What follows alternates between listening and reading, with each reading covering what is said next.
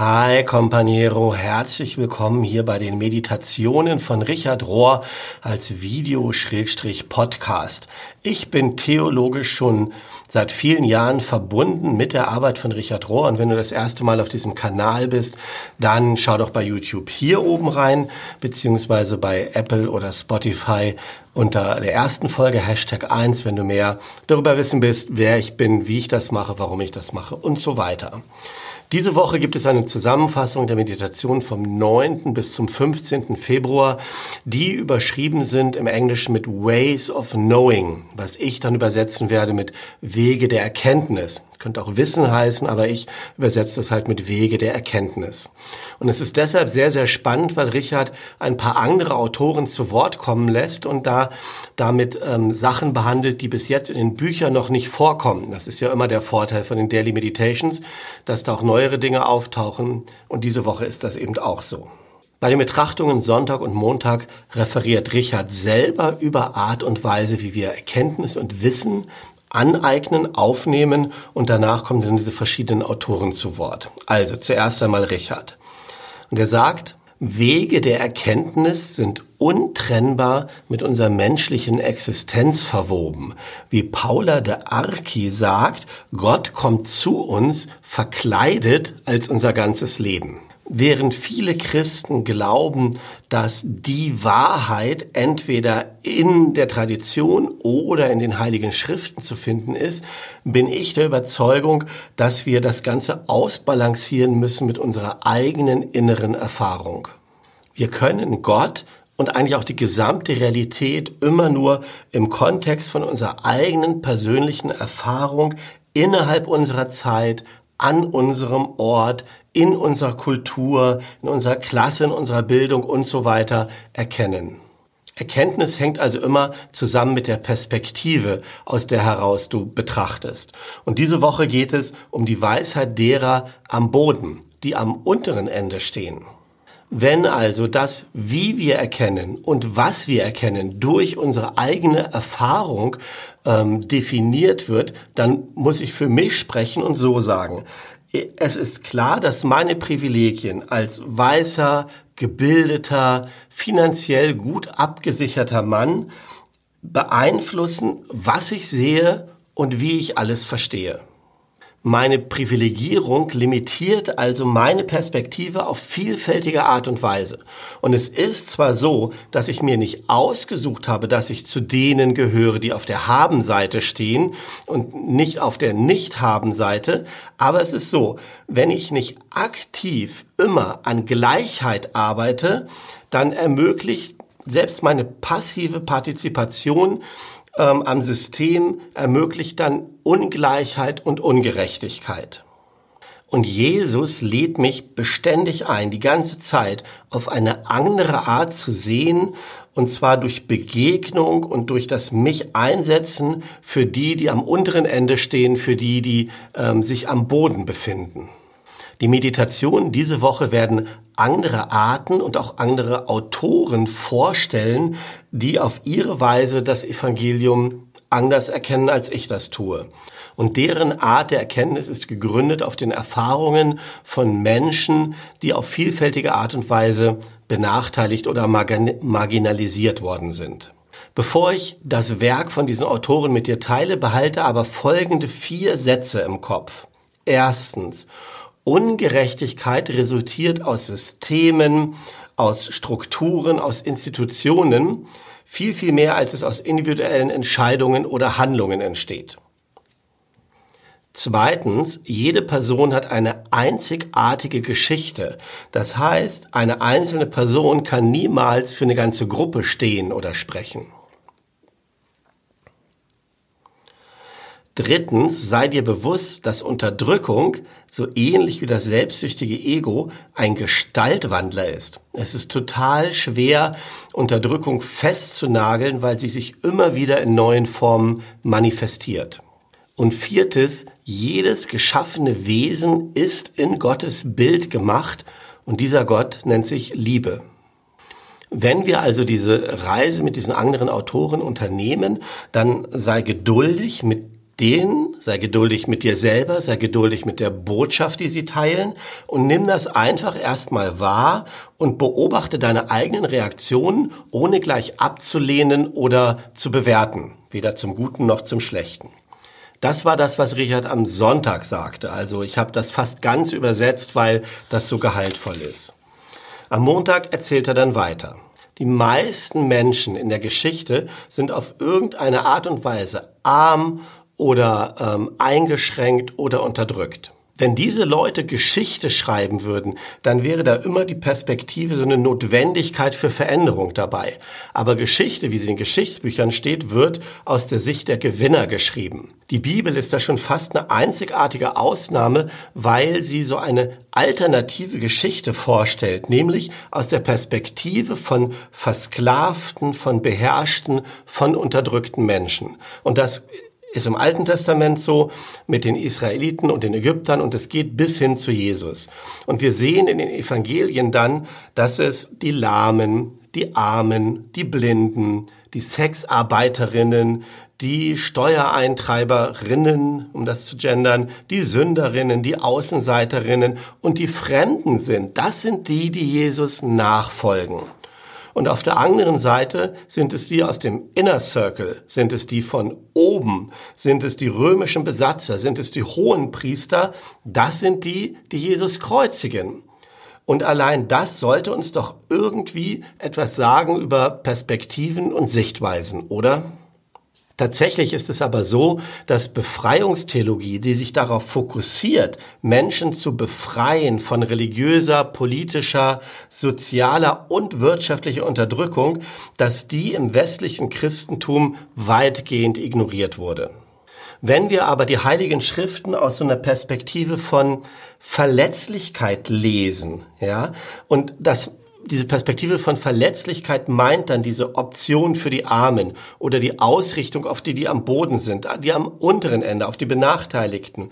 Dann wird die Bibel oder die heiligen Schriften, die werden dann immer befreiend und transformativ sein.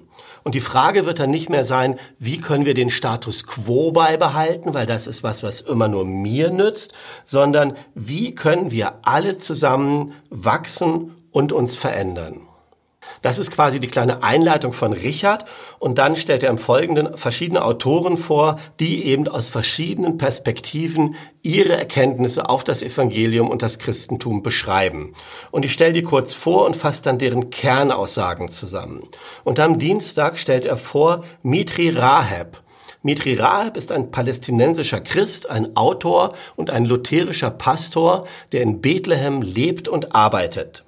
Mitri sagt, Palästina ist sowohl meine physische als auch meine spirituelle Heimat und auch die von meinen Vorvätern und Vormüttern. Und ich glaube, die biblische Geschichte kann am besten verstanden werden, ähm, wenn man sie liest als eine Antwort oder Reaktion auf die geopolitischen Ereignisse und die Geschichte in dieser, Reakt in dieser Region. Das war damals so zu Zeiten des Alten und Neuen Testaments bis heute. Jesus war ein palästinensischer, jüdischer Mann aus dem Mittleren Osten. Wenn der heute durch westliche Länder reisen würde, dann würde er ganz zufällig beiseite genommen werden bei Polizeikontrollen und seine Person und seine Papiere würden kontrolliert werden. Und das hat was mit Unterdrückung zu tun und mit Besetzung. Und Imperien, sagt er, machen sich immer ihre eigene Theologie, um ihre Unterdrückung zu rechtfertigen. Und wenn du in so einer Gegend lebst und ähm, Unterdrückung erfährst, ähm, dann generiert das eine Reihe von wichtigen Fragen, wie zum Beispiel, wo bist du Gott? Oder warum greift Gott eigentlich nicht ein, um uns zu retten? Oder später auch aus dem Verlauf der Geschichte zu erklären, als verschiedene Regime ähm, und unterschiedliche Identitäten nach Palästina gebracht haben, dann tauchen so Fragen auf, wer ist denn eigentlich mein Nachbar? Wer ist mein Nächster? Und ganz am Schluss die Frage, wie kann Befreiung erreicht werden? Und an all dem merke ich, dass die Fragen der Bibel die gleichen Fragen sind wie in Palästina heute. Soweit zu Mitri Rahab. Der nächste Tag, Mittwoch, ist überschrieben mit Großmutter Gott. Und der Text dann ist von Stephen Charleston. Er ist ein Ältester der Choctaw Nation, also der First People der indigenen Bevölkerung Amerikas. Und er ist ein episkopaler Bischof im Ruhestand. Und sein Weg des Erkennens, des Wissens greift sowohl christliche als auch native, native Tradition auf, der Choctaw, ähm, und auch ein kontemplatives Bewusstsein. Und Stephen sagt so, das Ironische ist, dass das, was ich letzten Endes gefunden habe, ähm, gar nicht da war, wo ich es gesucht habe, wo ich das ursprünglich mal erwartet habe. Nicht in irgendwelchen religiösen Ritualen oder Zeremonien, egal ob das christliche Sachen waren oder ob die von den Choctaw-Traditionen waren. Ich habe das empfangen nicht auf einem Hügel großartig mit Licht während einer Visionssuche. Ich habe es nicht in der Dunkelheit einer Schwitzhütte erfahren. Ich habe es nicht in den Weiten der Prärie bei irgendeinem Clan-Treffen erfahren, sondern während meines ganz normalen Morgengebets in Cambridge. Ich habe das Matthäusevangelium gelesen und die Worte des Evangeliums wie einen sanften Strom durch mein Inneres fließen lassen, als ich auf einmal so die Stimme des Heiligen Geistes hörte, die sagte, du hast gerade die erste Visionssuche von Jesus gelesen. Und ich muss bis heute lächeln, wenn ich daran denke, weil diese Stimme so war, wie man zu einem kleinen Kind spricht. Eins meiner Bilder von Gott ist das einer Großmutter, meiner eigenen, einer weisen, alten, Native Woman, einer nativen Frau mit grauen Haaren und Augen so alt wie die Erde. Und sie hat immer mein Gesicht in ihre Hände genommen und mit ganz langsamen Worten zu mir gesprochen, ganz langsam, damit die Worte wirklich in mich einsinken können. Und genau so war die Stimme des Heiligen Geistes bei meinem Cambridge-Erlebnis. Und seitdem halte ich es wie die Theologen im Alten Testament, dass die Stimme Gottes für mich weiblich ist, Großmutter Gott. Das also die christliche Perspektive von einem Native American. Der Text vom Donnerstag stammt von James Cone, der von 1938 bis 2018 gelebt hat und laut Richard einer der größten amerikanischen Theologen ist, auch wenn er relativ unbekannt ist. Und der habe die Grundlage für eine Befreiungstheologie gelegt, die direkt über Ungerechtigkeit, Unterdrückung und Gewalt gegen die schwarze Community in den USA spricht. Und er sagt so, Theologie von weißen Amerikanern ist anders als die von Schwarzen. Schwarze sind als Sklaven nach Amerika geholt worden. Sie sind in Ketten gekommen, um weißen Tyrannen zu dienen. Das ist die erste grundlegende Erfahrung, die unser Verständnis von Amerika geprägt hat und dem zugrunde liegt. Und die wir mit berücksichtigen müssen, wenn wir Theologie aus der Perspektive von Schwarzen verstehen wollen.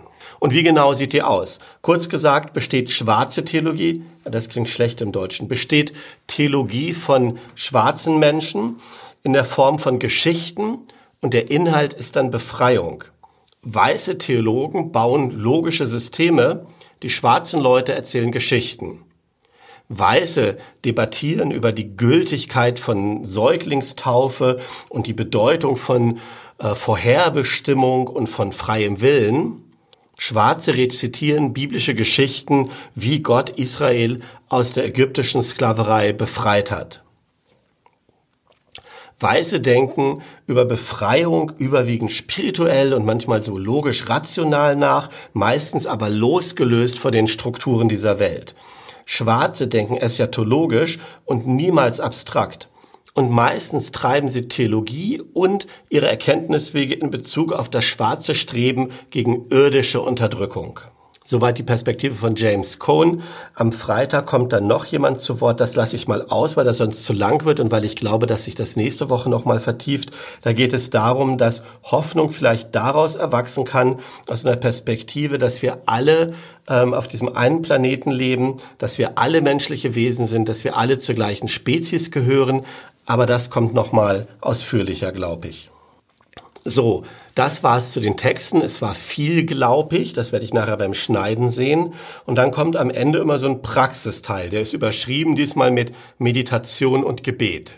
Und hier muss ich aber so eine kleine Kritik vielleicht auch mal an Richard üben, weil auch das, was er Praxis oder Meditation nennt, finde ich, sind nicht wirklich Meditationen. Auch in dieser Woche ist das einfach nur ein weiterer Text von einem tiefen Psychologen namens David Benner, der über den Zusammenhang von Meditation und Gebet schreibt. Und ich will mit euch was Neues ausprobieren. Ich will nicht nur die Worte von ihm übersetzen, sondern ich will auch die Form übersetzen. Ich will nicht einen weiteren Text auf so einer Metaebene über Gebet vorlesen, sondern ich übersetze das, was er inhaltlich sagt, mal in so eine angeleitete Form. Und das bedeutet, ähm, du kannst das jetzt sozusagen wie so ein Gebet oder eine kleine stille Zeit nehmen. Also, egal wo du gerade diese Worte hörst, diesen Podcast hörst, entspann dich und atme laut aus. Entspann deine Schultern, lass die Anspannung in deinem Inneren los und nimm ein paar tiefe Atemzüge. Und dann lass die folgenden Worte in dein Inneres sinken.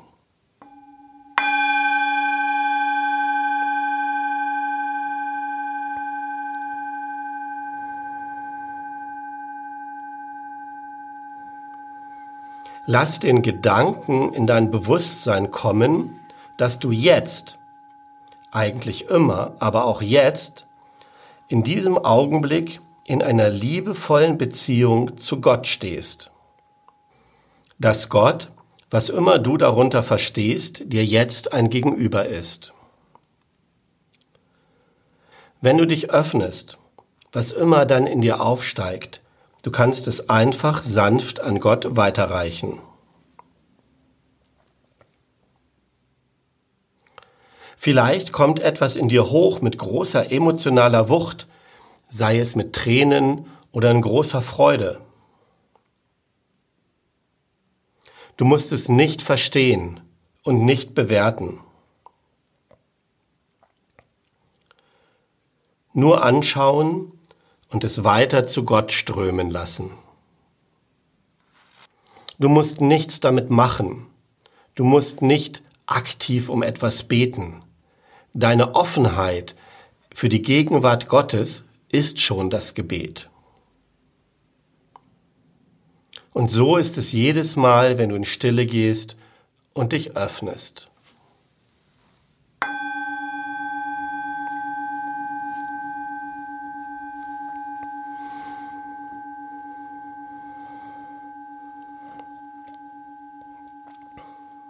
So, jetzt würde eigentlich erst deine eigentliche Zeit der Stille beginnen. Dies war sozusagen nur so eine Art Vorwort dafür.